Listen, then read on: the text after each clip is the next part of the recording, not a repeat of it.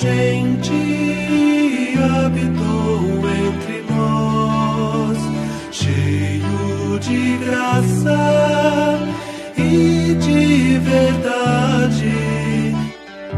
Você está ouvindo o podcast do Guilherme Kerr. João, capítulo 7, do versículo 14 até o 24. Nós chegamos a esse capítulo 7 com Jesus voltando para a região norte, onde ele morava e aonde ele exerceu a maior parte do seu ministério, seu tempo de ministério e viagens por ali. Ele tinha decidido, inclusive, ficar mais para aquele lado do que para o lado sul, onde era Jerusalém, porque já havia toda essa ameaça contra a vida dele, estavam procurando matá-lo. E primeiro ele diz que não vai para as festas, porque chega a época das, da festa dos tabernáculos ou da festa das tendas, e os irmãos dele estão descendo para lá e insistem com ele: olha, se você quer ter uma vida pública, se você quer que todo mundo te conheça, se quer que todo mundo ah, aplauda você ou reconheça o seu ministério, então vai para o meio do público, vai para onde a coisa está acontecendo. Jesus diz que não vai, que não é hora, que não é melhor ele ir para lá naquele momento, fica, ah, ou pelo menos atrasa um pouco a sua viagem, os irmãos vão, seguem viagem sozinhos, mais tarde ele decide ir. E quando chega na cidade, fica meio pelos cantos, fica meio pelas bordas, não tanto no meio da multidão. Mas aqui no capítulo 7 ele decide enfrentar o boi pelo chifre, se a gente puder dizer assim. Confrontar aqueles que estavam procurando matá-lo e realmente perguntar por quê, qual era a razão das suas decisões, não é isso? Então vou começar no versículo 14, lá pelo meio da semana de festividades, Jesus resolveu ir ao templo e começou a ensinar. Ir ao templo, gente, naquela época significava você procurar o lugar mais exposto da cidade. O templo era, vamos dizer assim, o principal edifício da cidade de Jerusalém, era o centro da vida política e da vida religiosa de um povo que era extremamente político e religioso ah, então Jesus vai diretamente para a boca do leão, para a cova dos leões e vai para o meio do templo e começa a ensinar. Ou seja, você percebe que ele aí adotou uma postura mais de confrontação, de realmente questionar esses, essas pessoas que estavam querendo ah, matá-lo. Os judeus ali presentes se espantavam com suas palavras e comentavam como é possível conhecer tantas coisas dos escritos sagrados sem nunca ter estudado.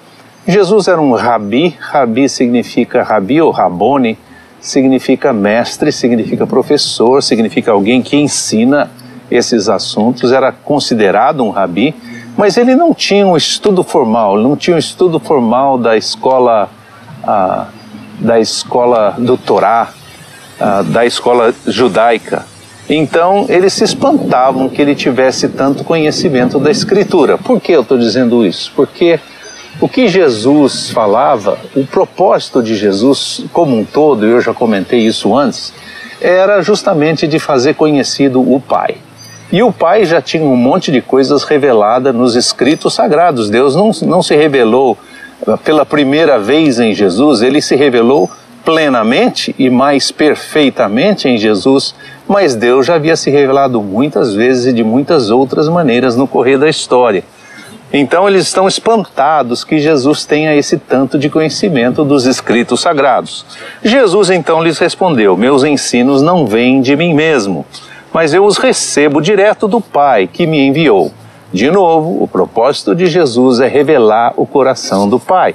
O propósito da vinda de Jesus ao mundo é revelar o amor de Deus ao mundo e o plano de redenção que Deus tinha através dele, o seu Filho.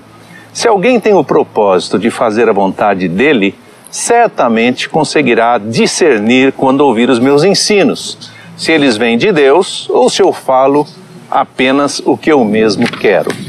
Então, ele está dizendo o que eu estou falando, para quem tem o conhecimento das coisas que Deus já disse, facilmente vai discernir se eu estou falando só por mim mesmo, apenas o que eu tenho vontade de falar, se eu estou inventando uma nova doutrina, ou se eu estou falando da parte de Deus.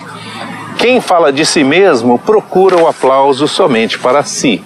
Quem, porém, procura o aplauso daquele que o enviou, esse merece todo o crédito, porque não se deixou corromper. Então ele está dizendo que tem dois tipos de dois tipos de pessoas fazendo o discurso, ou pelo menos manifestando a explicação do nosso relacionamento com Deus. Uma é a pessoa que fala de si mesmo, fala das coisas que são a, a pessoa que fala apenas de si porque o seu intuito é agradar os demais. Então ele está falando para que os seus parceiros, os seus companheiros ah, concordem com aquilo e aplaudam.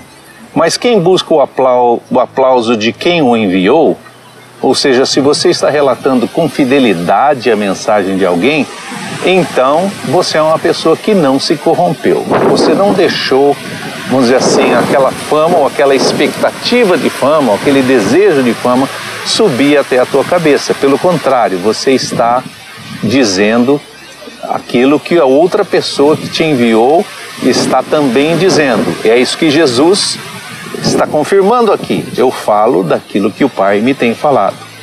Depois ele questiona de novo os judeus. Não foi o próprio Moisés que entregou a vocês as tábuas da lei? Mas o fato é que nenhum de vocês cumpre a lei. E agora querem me matar. E por quê? A multidão respondeu: Você está possesso do diabo. Quem está tentando lhe matar? Jesus respondeu: Eu realizei um milagre e vocês acharam admirável. Pensem comigo. Moisés ordenou que praticassem a circuncisão. E assim a circuncisão é praticada, inclusive no sábado do descanso. Não por Moisés, mas por todos os nossos antepassados. E se vocês permitem a um homem ser circuncidado no sábado, sem com isso acharem que estão quebrando a lei de Moisés, qual a razão de estarem com ódio de mim por eu ter curado um homem por completo no dia do descanso?